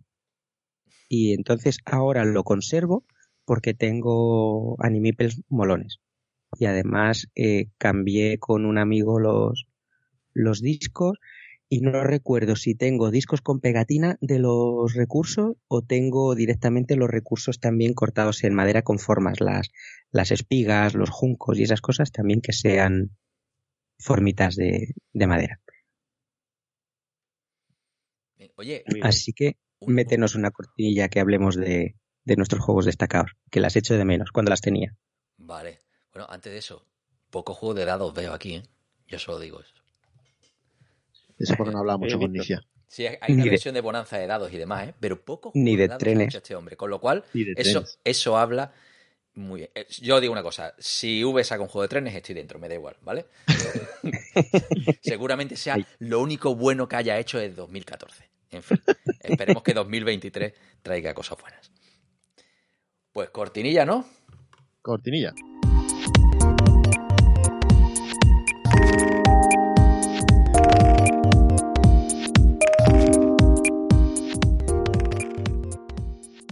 Bueno, pues nada, vamos a destacar así rápidamente y brevemente algunos de, los juegos de V, ¿no? En tres minutos habíamos dicho, ¿no? En, en seis, seis, minutos. No empieces a recortar.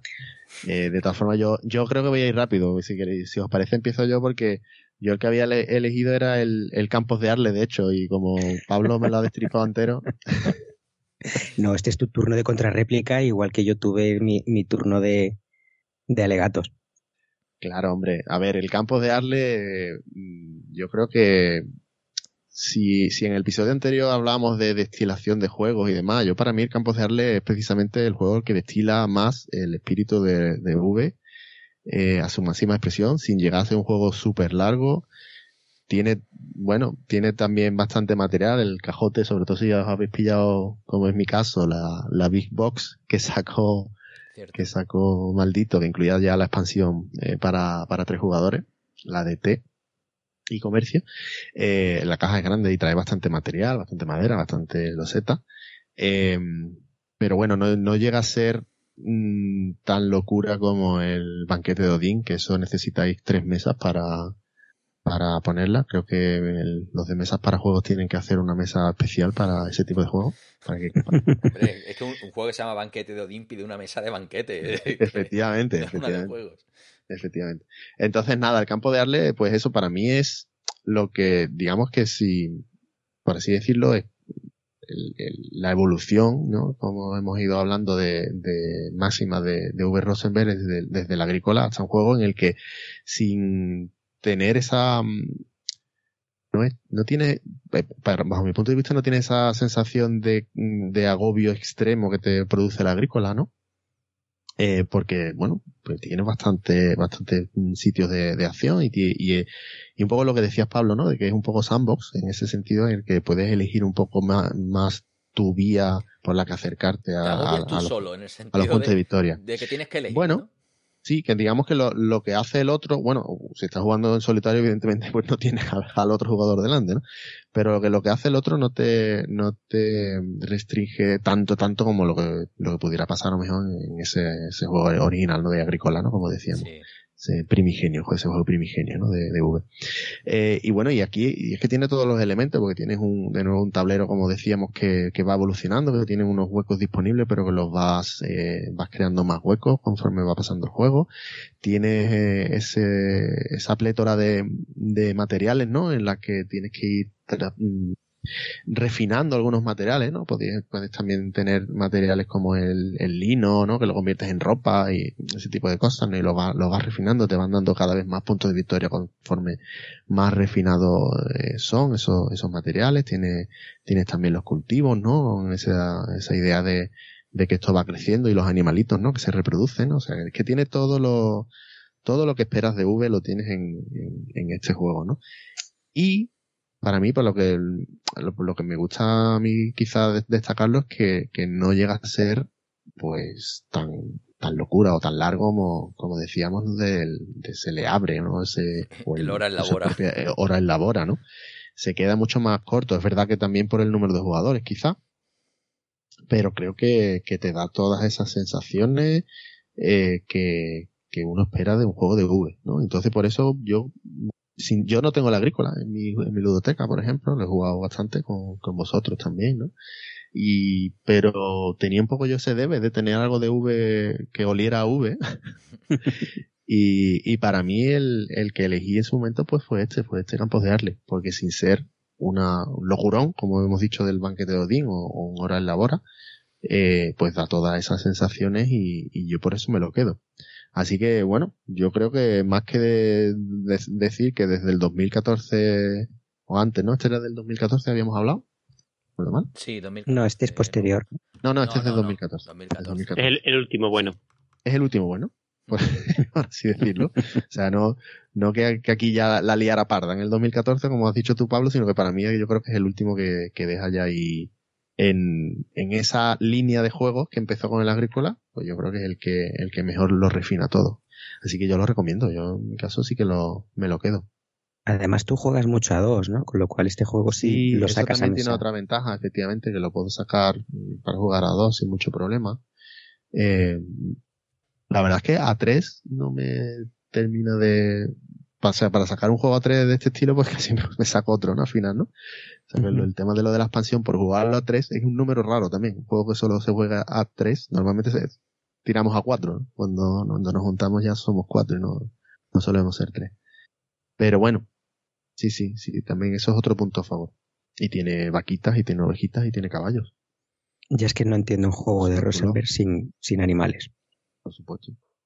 ¿vale? Tiene también mucho rollo, que eso que no sé si, si el banquete de Odín, uno de estos creo que también eh, va un poco por ese estilo, en el que tienes como, además de los recursos, también, también tienes como herramientas, ¿no? O partes de, de tu tablero que te permite hacer otras acciones un poco mejor, ¿no? Por así decirlo, y que también vas evolucionando y vas mejorando. Todo lo, todo lo, lo que esperas de V lo tienes aquí. Así que había que destacar, destacarlo y yo lo destaco no lo quemo. Bueno, yo el eh, yo creo que hablé ya de la agrícola hace mucho, mucho tiempo, en la primera temporada, y, y bueno, eh, había pensado hoy simplemente mencionar el otro juego que tengo en mi colección de V, que es el, el Patchwork, simplemente porque eh, es un es un poco una algo eh, diferente a lo que has venido haciendo, ya te digo que si me, cuando me dijeron que era de V, pues no, no me, no me cuadraba, ¿no? Que este de V, bueno, pues de repente había creado algo nuevo. Y es curioso cómo crea un juego pequeño que es un superventa. Superventa del, que, que, que vuelve a llegar al gran, al gran, al gran público, porque Patchwork es que es un juego que, que se vende mucho, se regala mucho porque gusta mucho y es, y es, complicado incluso entender el por qué, porque es un juego que de primera fue un juego muy matemático, ¿no? De rellenar patrones, el tío va afinado ahí un poquito para que el juego sea un reto, pues tío es un juego que, que es curioso en su simplicidad. Y a, a, mí me maravilla, yo creo que no he ganado todavía este juego, ni con mi hijo. el tema de los patrones me, me revienta la cabeza y, y, y, además yo le busco, digo, yo sé que aquí hay una matemática, sé que aquí hay un óptimo entre coger botones y no cogerlos y simplemente no, no se lo veo porque no, no, no me llega mi visual, mi capacidad visual a verlo. Y es un juego que, que, que lo recomiendo porque simplemente es muy, es muy divertido, es muy fácil de explicar y, y creo que, que, que es, un, es, un, es un gran juego que, que se puede estar en, en cualquier en cualquier colección. El, No es que se pueda, es que se debe, creo. Es que se debe tener. No sé, yo, yo he perdido la cuenta de los que he regalado. Ya llega un momento que ya no, no sé a quién. yo creo que tengo familiares con dos o tres copias, porque todos los años les regalo una. Eh, muy bueno. Yo, por favor, eh, divertidísimo para jugar en pareja, para jugar con niños, para jugar con jugones. Funciona con todo. Eh, he jugado con jugones y, y es tenso. Juegas con niños y es divertido. Juegas con tu pareja y no hay problema porque es bonito. es divertido, es corto, está muy bien. Eh, solamente me recuerda un poco gracioso porque tiene un, efecto que, que V también creo que durante. Lo único que me recuerda a V es pues el del, del, tiempo, de gestión del tiempo, que él siempre ha jugado con el tiempo, sea para el final de los turnos o sea como recurso.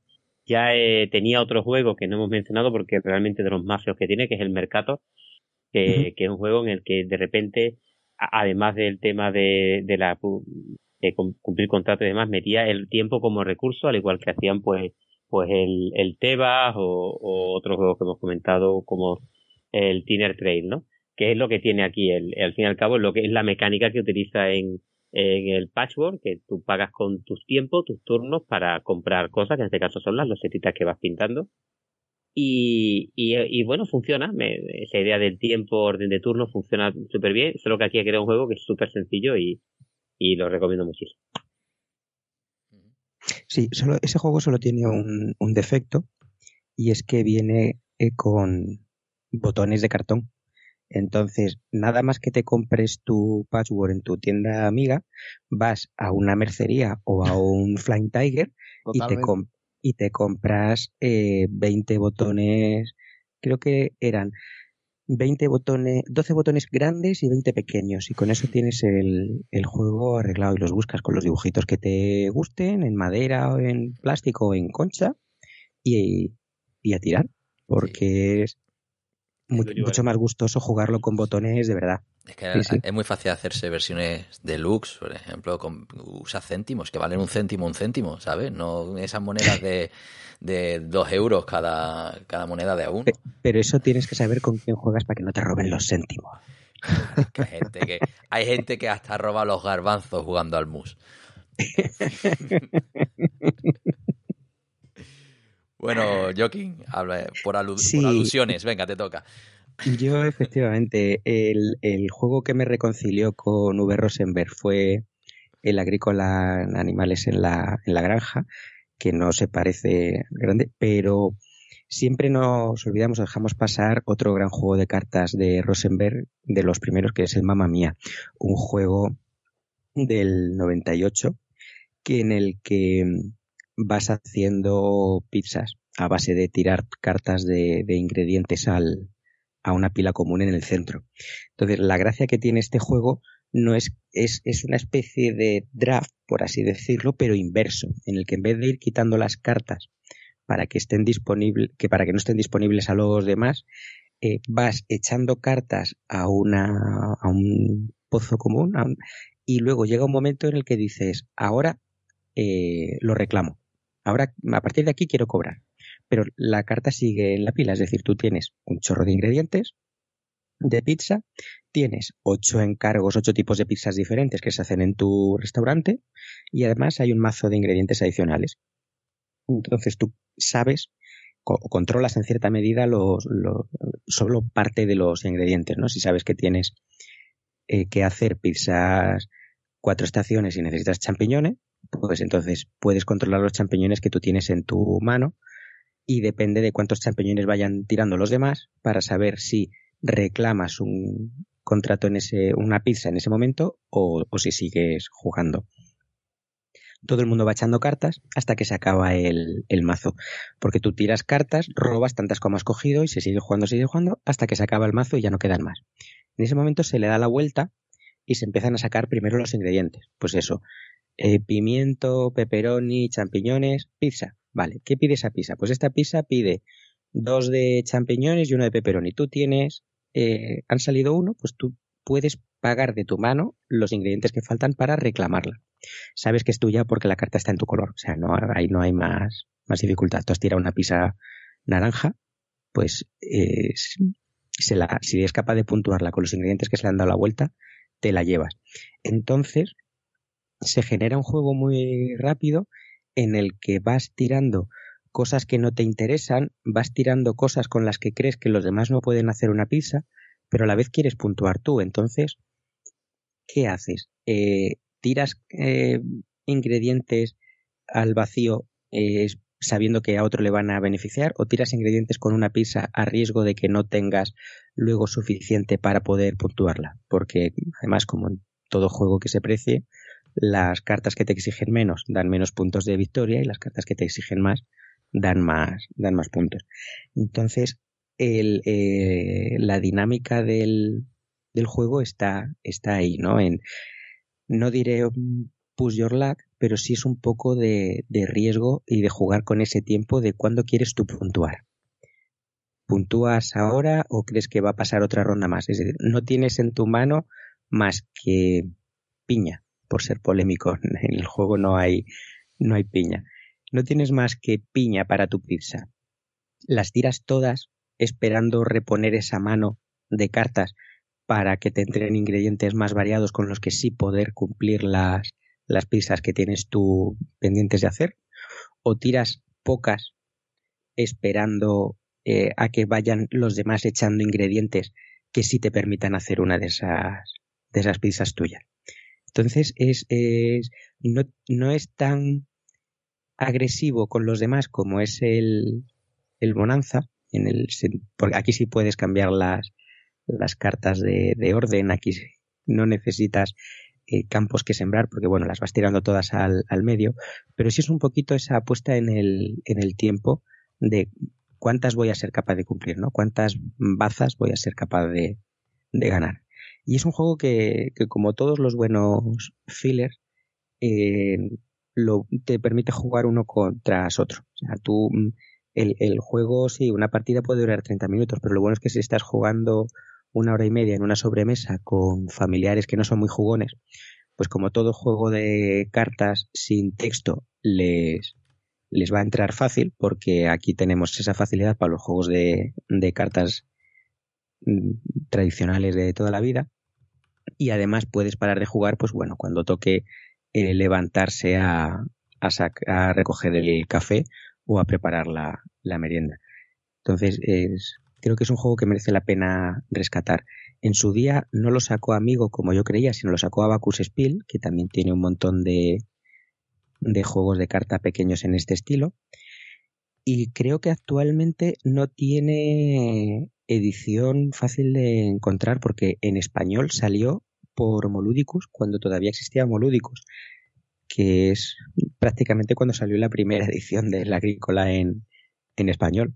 Y ahora no sé si se puede encontrar directamente en, tiendas extranjeras o si alguien lo trae de importación en una edición, porque ya os digo, es totalmente independiente del idioma porque no tiene texto ninguno las cartas, pero si podéis, si lo encontráis, si os pica la curiosidad un juego ligero de fiesta de, de medio, media hora por, por ronda, se puede.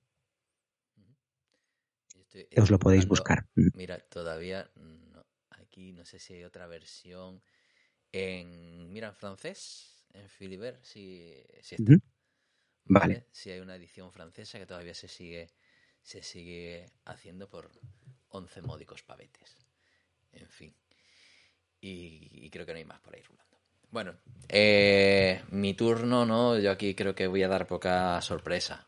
Yo creo que ya todos más o menos esperáis que, que hable de Bonanza. ¿no? Para mí, eh, yo creo que además, eh, como cierre y como conclusión de, de lo, lo, que es mi visión de el V bueno es el que hace cosas simples. ¿no? Y el que se va a la base, al más sencillo. Y luego, pues bueno, ya hablamos largo y tendido en su momento, un juego que introdujo ese nuevo elemento de la mano tiene un orden, que funciona muy bien, eso, eso de mm, las cartas yo las quiero mientras están en mi mano, pero llega un momento en el que mm, empiezan a quemarme porque las voy a tener que jugar en el turno siguiente y no tengo nada que me come y voy a tener que tirar ese campito que me estoy haciendo, genera un estrés que, en el que acabas regalando cartas y la gente dice, no, no las quiero ni regalar, solo por verte cómo te fastidian, ¿no? Aunque las quieras. Y, y se genera una tensión bastante, bastante chula, ¿no? Y muy diferente al, resto de juegos de, de negociación, ¿no? Para mí es un, es, difícil que un primer juego salga tan bien, ¿no? Eh, pero yo creo que no lo ha mejorado y me sorprende que no haya reutilizado eso del orden de las cartas. Creo que no ha reutilizado en ningún otro juego que ha venido a partir del 97, quitando evidentemente las, las propias expansiones y variantes, como algún Risk que tiene por ahí de basado en el Bonanza, ¿no?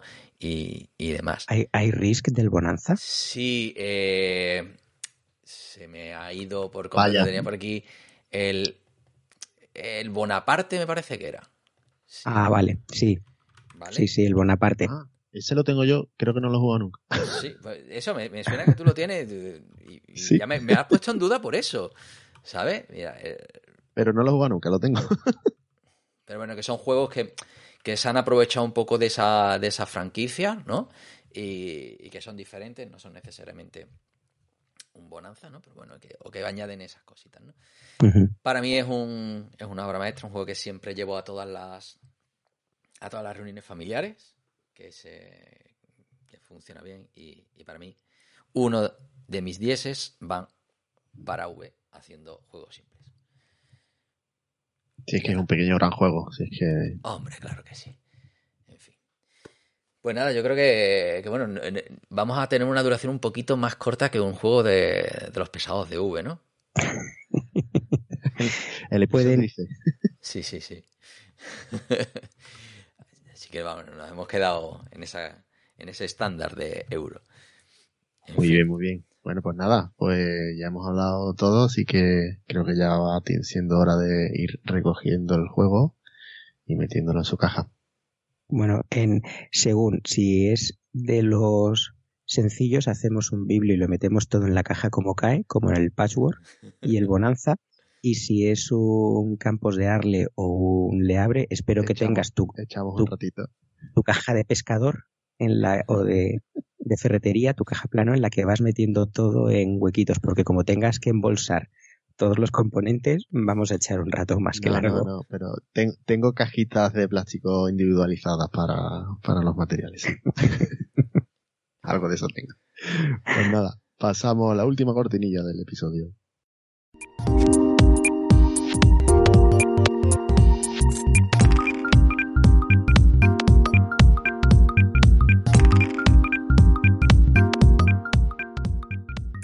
Aquí simplemente si, si, se nos ha quedado algo en el tintero es el momento, si no ya casi que, que nos vamos, ¿no?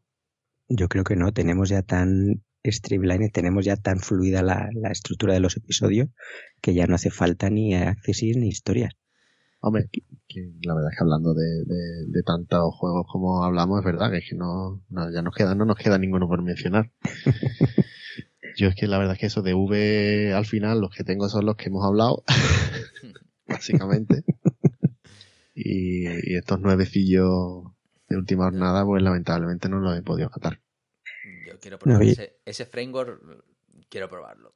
Eso digo yo, un poco en defensa de, de los juegos nuevos de, de, Rosenberg, creo que es que no tienen el tirón suficiente para competir en el tirón de juegos nuevos. Creo que le va muy bien con sus dos editoriales, con, con Feuerland, entonces como que no necesita meterse en el Kickstarter y como que eso le resta una visibilidad a los juegos que sí, que su base de fans, de, jugadores fieles, le, están pendientes de él, pero falta un poco ese juego rompedor como fue para el gran público del agrícola, que de repente gente que no jugaba o gente que jugaba otras cosas descubrió, se metió en este tipo de juegos, pues por lo que supuso el agrícola en 2007, que ojo, eso es indudable, 2007 mm, se, pasó de eso y quien diga que no es así, no fue relevante en la historia de, los juegos, es que es más, ignorante que yo, que me van a caer críticas por este episodio, pero vamos, a, cholón. la relevancia de Rosenberg yo creo que es indiscutible. ¿eh? Y le falta un poco eso, el, volver a ser capaz de llamar esa atención que llamó en 2007 con un juego para descubrir que sí, que tiene mucho que ofrecer y que hay, sigue haciendo cosas interesantes. Ya digo, yo la Tigua raro es que no caiga antes de, antes de que demos el premio del, del sorteo del Studio Emerald, es difícil que no tenga yo ya un, un agrícola, un antiguo en mi casa. Pues nada, si hace falta hacemos una adenda del episodio después de que, de que lo probemos. Muy Bien. Bueno, pues nada, pues entonces lo dejamos aquí y simplemente pues eh, mencionaros como siempre las fórmulas de contacto donde ya sabéis que nos podéis mandar vuestros vídeos, donde esperamos fervientemente los comentarios de Cepe y de otros fanboys de V sobre este episodio. Nos, nos lo podéis mandar como siempre en 3 al cubo arroba tecnologería.com vía email o si no eh, en Twitter nos encontráis como arroba sjm-es o arroba tecnologería también, ya respondemos por ahí en los comentarios de iBooks, ¿no? Que también, por supuesto, tenemos ahí el cansable Pablo Pazo comentándonos todos los episodios. Eh, un placer siempre. Y, nada, eh, por supuesto, en nuestro grupo de te- Telegram, en Podcast 3 al Cubo, el grupo de damnificados de 3 al Cubo, donde podéis eh, soltar toda vuestra bilis sobre esta, estos cuatro aquí que hablan, que se juntan y que no saben de, de qué están hablando. Hombre, por favor, V. Rosenberg. Vuelve. Vuelve, te esperamos. Vuelve de Todos Plutón. nosotros esperamos en el próximo episodio. Adiós. Adiós.